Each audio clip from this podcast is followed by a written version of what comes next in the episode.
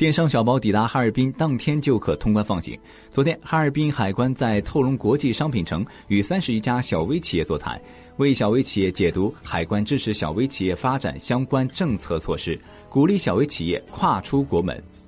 哈尔滨海关表示，如今随着电子贸易的兴起，经营小批量、低价值商品的进出口商户越来越多。半年前，哈尔滨海关专门成立快件快捷监管中心。基本能够保障当日到哈的货物当日通行放关，目前已累计通关电商小包超过一千吨。除此之外，哈尔滨海关还推出二十四小时预约通关、出口海鲜产品的提前检验等多项便利措施，为企业解决通关难题。